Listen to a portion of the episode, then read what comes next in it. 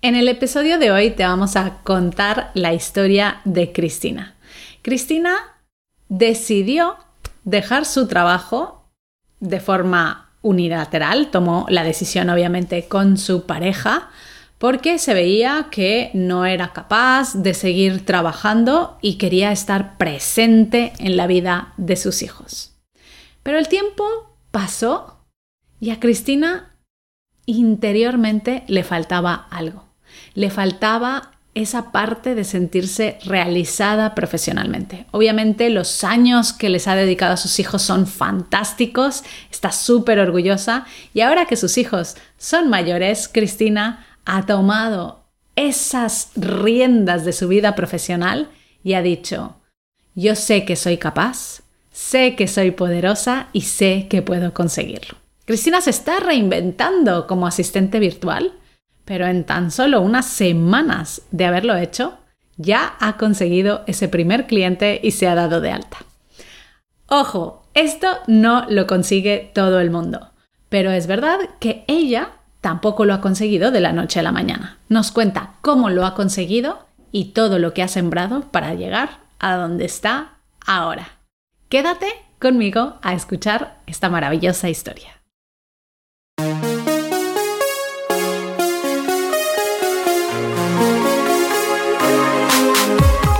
Bienvenida a Madres Reinventadas, presentado por Billy Sastre, un podcast para madres que están redefiniendo el concepto de trabajar sin renunciar a su vida familiar.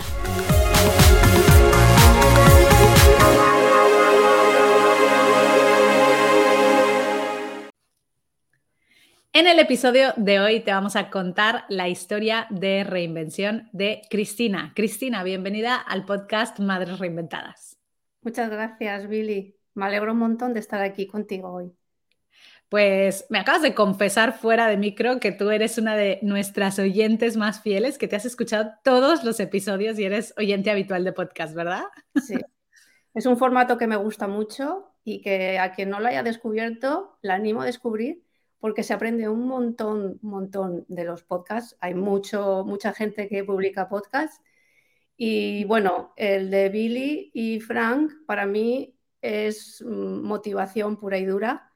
Y bueno, a partir de que los descubrí, han servido los podcasts de Billy y de Frank para motivarme aún más.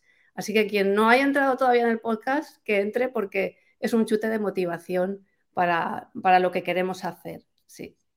Qué bonito, Cristina. Gracias por escucharnos cada semana y también por escuchar esas historias maravillosas. Yo la verdad es que me sorprendo cada vez que entrevisto a una madre porque cada una tiene una historia increíble y, siempre aprendo también yo muchísimo entrevistándolas. Pero Cristina, vamos a empezar por lo más importante y eso es que nos cuentes cómo se llaman tus hijos y qué edades tienen. Pues mis hijos se llaman Miguel el Mayor, que ya es mayor de edad, para la universidad, y mi hijo más pequeño, 13 años, Gabriel. Yo tengo dos arcángeles en casa y, muy feliz con ellos, la verdad. este dibujo lo hizo mi hijo Gabriel con dos años y medio y lo tengo en mi casa porque con dos años y medio pintar la distribución de colores me encantó tanto que lo tengo aquí. Es, eh, sí. Para las personas que no, que no puedan ver, que solo estén escuchando, justo encima de la cabeza de Cristina hay un, hay un cuadro enmarcado con un dibujo de unos colores, la verdad es que un montón de colores súper súper vívidos y qué bonito tener ahí un recuerdo cada día de, tu peque. Qué bonito. Cristina, vámonos un poquito hacia atrás eh, y cuéntanos ¿cómo ha sido tu vida profesional? ¿Tú a qué te dedicabas profesionalmente antes de tener a tu hijo Miguel? Pues mm, yo terminé la carrera de Derecho eh, y bueno, empecé primero con una pasantía que no me gustó nada porque me dejaron ahí arrinconada en un montón de papeles. En aquel entonces no existía el Internet como, como ahora, que si hubiese existido Internet, otro gallo hubiese cantado en mi vida, la verdad, porque mm, es, o un Google, de verdad, que te da muchas herramientas. Después ya lo dejé porque no, me aportaba nada, no, me ayudaron y digamos que me enfoqué más a la, empresa y entré a trabajar en varias empresas a nivel gestión administrativa.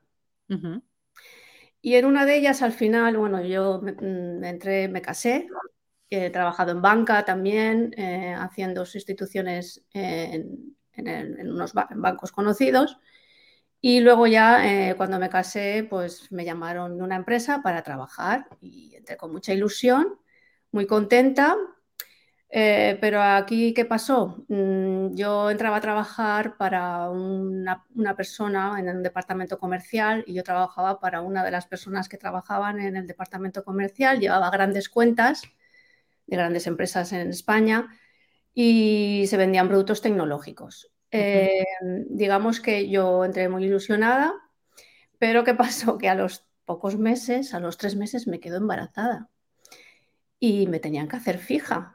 Y me, hicieron fija, a pesar de todo. Yo muy agradecida y, muy contenta. Pero digamos que con la persona a la que yo trabajaba no tenía mucho feeling. No había un feeling muy, muy bueno, pero bueno, yo era muy profesional y cumplía con mi trabajo. Eh, pusieron a otra persona en el equipo, junto con este chico, estaba yo y otra persona más que añadieron al equipo. Y bueno, al final me fue, esta persona que entró también fue un poco metiéndose en mi, en mi trabajo.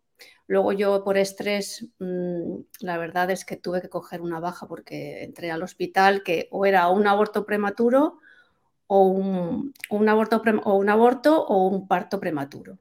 Entonces me, me, aconsejaron coger una baja, o sea, tenía que hacer reposo absoluto. Yo me tenía mm. que tirar los tres meses que me faltaban de mi embarazo en mi casa sin salir, en verano, que es cuando uno tiene más ganas de salir, y fue bastante duro. Yo cogí una baja, digamos que yo al decir que me iba de baja, tampoco les sentó muy bien a la empresa, porque parecía como que me iba a mi casa y que no quería trabajar, no sé, es como, me dio la sensación de que no creyeron en mí, en lo que yo en ese momento, claro, y, yo me tuve que quedar en mi casa tres meses. Eh, y de hecho fue una, anécdota muy, que yo la tomo muy simpática porque yo lo pasé muy mal en mi casa tres meses, pero el día que yo rompí aguas y llegué al hospital me encontré con mi jefe, justamente la casualidad, entrando yo en el paritorio. Y él estaba fuera porque su madre la habían, estaban eh, ocultándola porque tenía un problema de salud.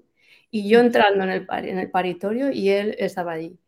Y yo entraba con una sonrisa tan grande porque para mí era una alegría ya quitarme con ese, porque para mí fue un sufrimiento y yo tener a mi hijo era ya liberarme también de, lo que había pasado.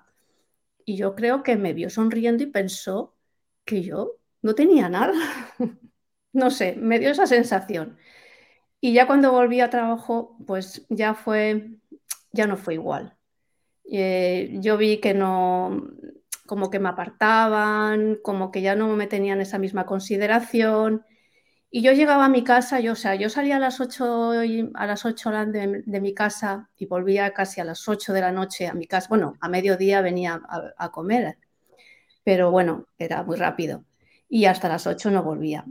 Y claro, yo llegaba triste, con la son, o sea, cabizbaja, sin alegría. Y yo decía, mi hijo no se merece que yo llegue a mi casa tan baja de moral.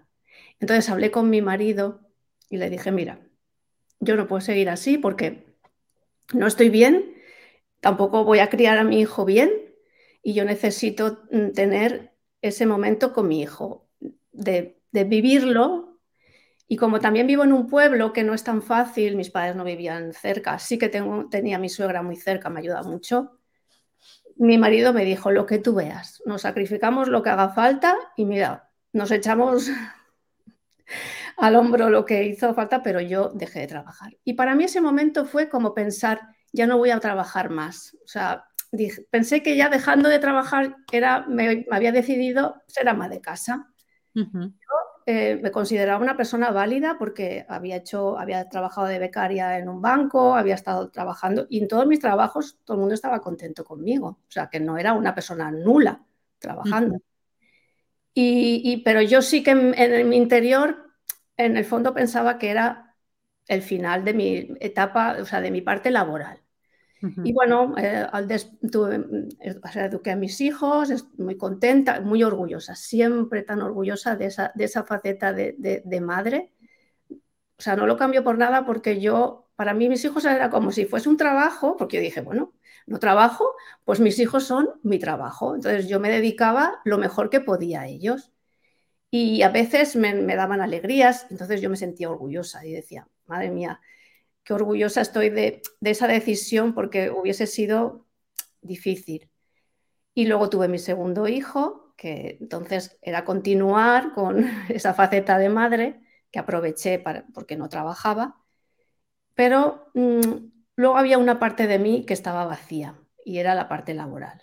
Entonces, a ver, en mi caso fue una, experiencia, o sea, fue una decisión mía que no es para que la tome todo el mundo. O sea, igual, si alguien se siente un poco identificado, que va, porque siempre te va a quedar esa parte del trabajo. Y yo la tenía dentro de mí.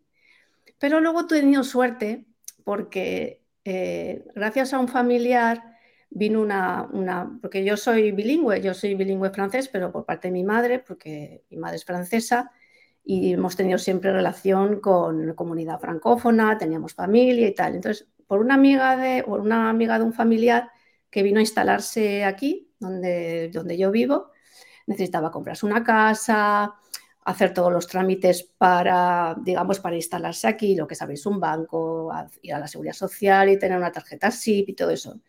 Y yo la vi que estaba perdida, que no, o sea, como que no, que le faltaba alguien que, que la acompañara, que la ayudara. Y le dije, mira, Jacqueline, yo te voy a ayudar. Y entonces empecé, pues buscamos la casa, yo la acompañaba a las inmobiliarias, revisaba los contratos, veía que estaba todo en regla, que nadie, con, la acompañé al notario, yo estaba siempre con ella, pues la acompañé, hice todos los trámites y la ayudé. Entonces eso a mí me hizo Mm, volver a tener ganas y sentirme útil. Y ella pues siempre me lo agradecía mucho, porque ella me quería mucho. Me quiere mucho, la verdad. Y, empecé en ese, por esa parte. Y, detrás de ella, pues yo me animé, porque dije, uy, pues no se me da mal. Y sé hacerlo. Y no tengo miedo, porque mm, no tenía miedo. Yo me lanzaba, yo decía que sí. Y entonces, a raíz de otras amigas que tienen gestorías, pues venían, oye, que tengo a un residente francés que quiere hacerse el, el, el, NIE, porque tiene una casa. ¿Tú le acompañarías a, hacerlo? Yo, claro. y entonces empecé a tener contacto laboral. De una manera benévola, o sea, digamos lo que conocemos como trabajos amistosos, benévolos y de buena vecindad. Sí. Y yo, para, para mí, era como volver a aprender y estar al día de todas las cosas de leyes, porque yo leerme una ley no me, no me, me resulta difícil y así empecé. A raíz de eso, pues uno me llamaba, pues se iban pasando la, Cristina, tal, me llamaba un fra, oye, que me, me, han dicho que tú haces esto, tal, no sé qué. Entonces empecé, lo que pasa es que yo no estaba dada de alta y al final a mí me generaba un poco de apuro porque yo decía, yo no puedo ofrecerme así como y no estar de, alta, no a mí no me gustaba. Pero a raíz de eso he conocido a mucha gente y he, ayudado a mucha gente. Yo he hecho contratos, he traducido contratos, pero todo eso yo. y, yo y yo veía y digo, pues si es que yo, si es que yo lo puedo hacer, si es que no hay problema, si, ¿sabes? Y, pero bueno, no daba, el, no daba el paso. Me costaba mucho darme de alta de autónomos porque para mí era yo es que esto de darse de alta autónomos era una cosa que yo veía mm, como que no era para mí.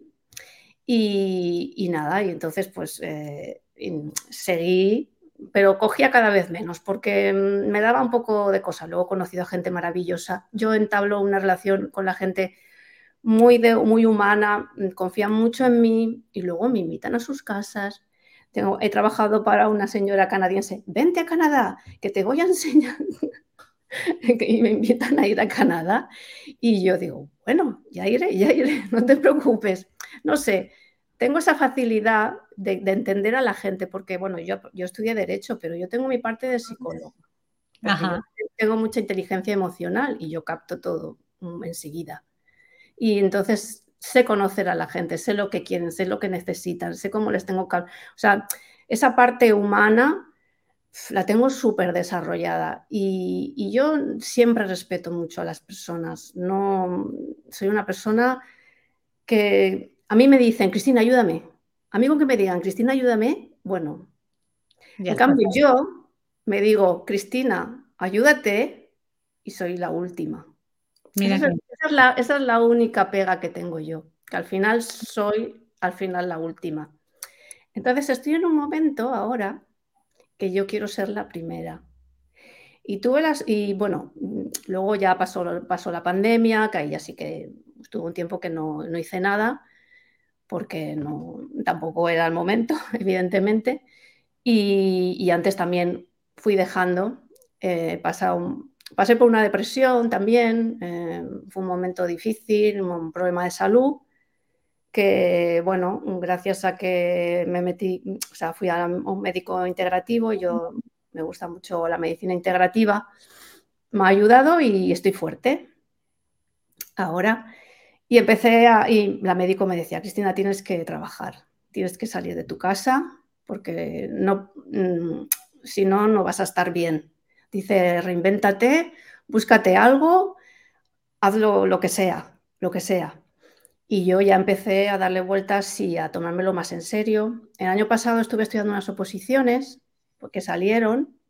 Era una auténtica locura porque yo me levantaba desayunar, los llevaba al colegio, le llevaba al pequeño al colegio, me ponía a estudiar, hacía la comida, iba a recogerlo, le daba de comer, en el coche estudiando. Y aprobé la posición y la, la tengo, es una bolsa de trabajo para una entidad aquí regional, bueno, una entidad pública y lo tengo ahí. Pero bueno, de aquí a que me llamen pueden pasar años. A todo eso yo apuntándome a ofertas de empleo.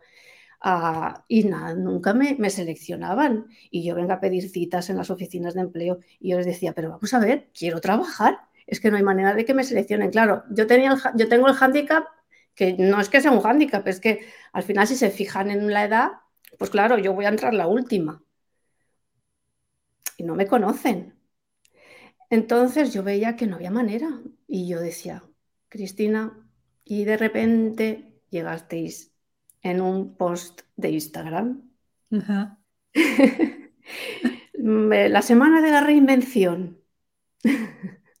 y yo pues le, di a, pinché, me escribí, entonces ya recibí los avisos de, y me los vi todos.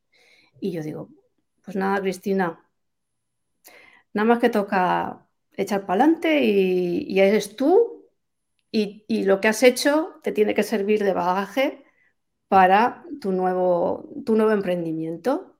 Entonces yo ahora estoy formándome con vosotros, elegí asistente virtual porque era lo que más adaptaba a mí, porque me gusta a mí me encanta la gestión administrativa. Yo no tengo miedo a coger un teléfono, llamar a quien sea. Yo tengo un problema, llamo a la administración. Y, o sea, que no, que no tengo miedo y ahora menos todavía. Y en eso estoy, montándome mi... Eh, bueno, tengo que darte una noticia.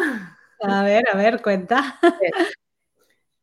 Fue casualidad todo, porque yo en el momento que ya tomé la decisión, que ya vi vuestros vídeos, justo una amiga, porque yo eh, hago flamenco, tenemos un grupo de flamenco, y una amiga, una de las chicas de, flamenco tiene una, asesoría fiscal. Me dijo, Cristina, necesito a alguien que me pase las facturas porque tengo mucho trabajo y yo digo, pues yo, pues vale, pues dúdame que yo, yo te lo hago. Y ha coincidido que he empezado a trabajar con ella de manera virtual, no, o sea, yo todo lo hago virtual porque yo le dije, yo no voy a trabajar en ningún sitio. Porque una de las cosas que yo me he dado cuenta es que yo no valgo para estar en una empresa. Porque a mí me da, o sea, a mí me da mucho agobio cuando yo entro en una empresa el tema de los compañeros. Porque siempre encuentro a alguien con el que no, no sé, porque hay gente que piensa que tú le vas a robar el trabajo, que vas a, que vas a no sé, o piensan que lo haces mejor y, notas esa, esa, envidia, esa, no envidia, sino es como una competición dentro de, un, de una oficina a veces yo, eso no, no, puedo. Y, me he dicho a mí misma que no. Este verano estuve también trabajando 15 días, me llamaron para una sustitución en un banco y me di cuenta de que, y fue una prueba, dije, va, lo cojo, y una prueba, madre mía, hacía 20 años que no me metía en una caja en un banco y yo decía, no tengo ni idea, pero yo me fui para allá y me ha servido para darme cuenta de que no, de que no puedo ir ni con ni un horario, no puedo tener ni un horario de trabajo de, de estar a las 8 y salir a las 3, de meterme en un sitio oscuro que no, que no. Y luego yo tengo unas circunstancias familiares que yo tengo a mi hijo que a lo mejor un día entra al cole a las 8, otro día entra a las 9, un día sale a las 3, otro día sale a las 4, tengo que ir a cogerlo, a recogerlo, un día se pone malo, yo sé lo que es. Y yo como sufro tanto de, porque, de, no, cumplir, de, no cumplir en, los dos sitios, pues al final digo, no. Y, y, yo sé, y yo me he dado cuenta que yo soy, trabajo mejor siendo mi propia jefa. Y, organizando yo mi trabajo yo, a mi manera. Y, y, nada, estoy trabajando ahora, esta semana me he dado de alta, de autónomo. Muy bien. Madre mía del Señor, yo me santiguo porque... ¡Qué bueno! Me santiguo porque digo, bueno, mm, ya voy. De momento solo tengo este, esta persona, que, este cliente.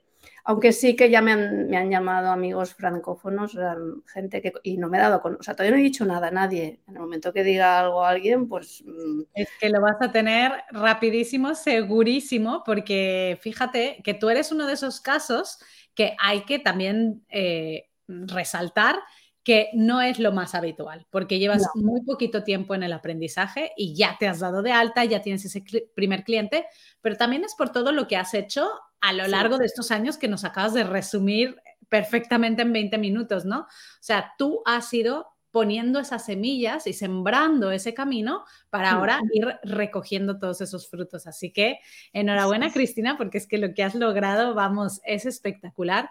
Ya se nota que serás una de las que consigan ese éxito rápidamente y tengo muchas ganas de volver a invitarte después de unos años para que nos cuentes cómo te está yendo.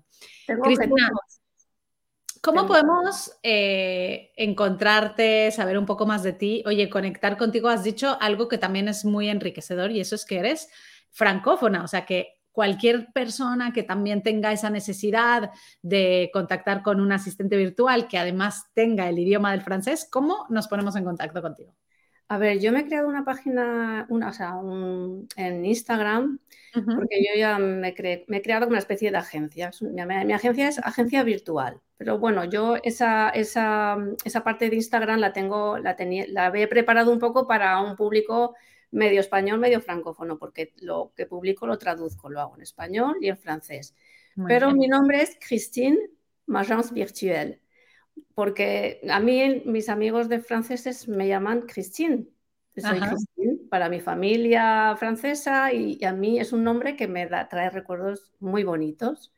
Entonces yo, Christine, guion bajo, Magence Virtuelle, que no, sería, no es correcto decir Magence, sería Mon Agence Virtuelle, pero Ma es Mejía Saznar, es mi apellido. Entonces yo pongo Christine, guion bajo, Ma y Agence Virtuelle.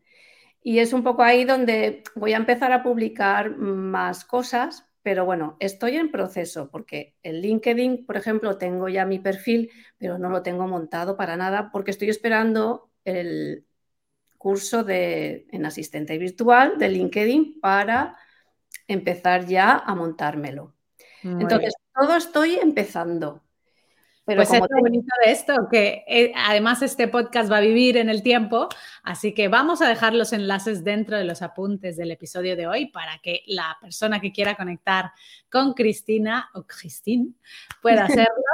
Y em, Cristina, vamos a finalizar esta entrevista em, pidiéndote que nos cuentes cuáles son las principales lecciones que te han enseñado tus dos hijos. Pues mis hijos me han enseñado y me han dado mucho poder y mucha mm. fuerza. Yo lo que, lo que yo, yo mientras educaba a mis hijos, yo decía, madre mía, qué fuerza tengo, qué poder estoy cogiendo. O sea, me sentía y me han enseñado a estar orgullosa de mí. Wow. Eh, ellos me lo han dado todo y, han sacado de mí lo mejor, lo mejor. Y, estoy muy orgullosa de ellos, de los dos. Porque son chicos, el mayor ya está emprendiendo, está estudiando y está emprendiendo. Es increíble. Eh, Qué bonito, Cristina. Fíjate que nos dices algo que es verdad que a muchas se nos olvida, ¿no? El, que tus hijos te enseñan a estar orgullosa de ti misma. Así que me quedo yo con este mensaje tan potente y te doy las gracias por haber estado aquí y por haber compartido tu historia. Muchas gracias, Billy. Hasta pronto. Muchas gracias por escuchar Madres Reinventadas. Si has disfrutado del episodio de hoy y no quieres perderte los siguientes, no olvides suscribirte a nuestro podcast en la web madresreinventadas.com o la aplicación gratuita de iVoox. Te esperamos la semana que viene.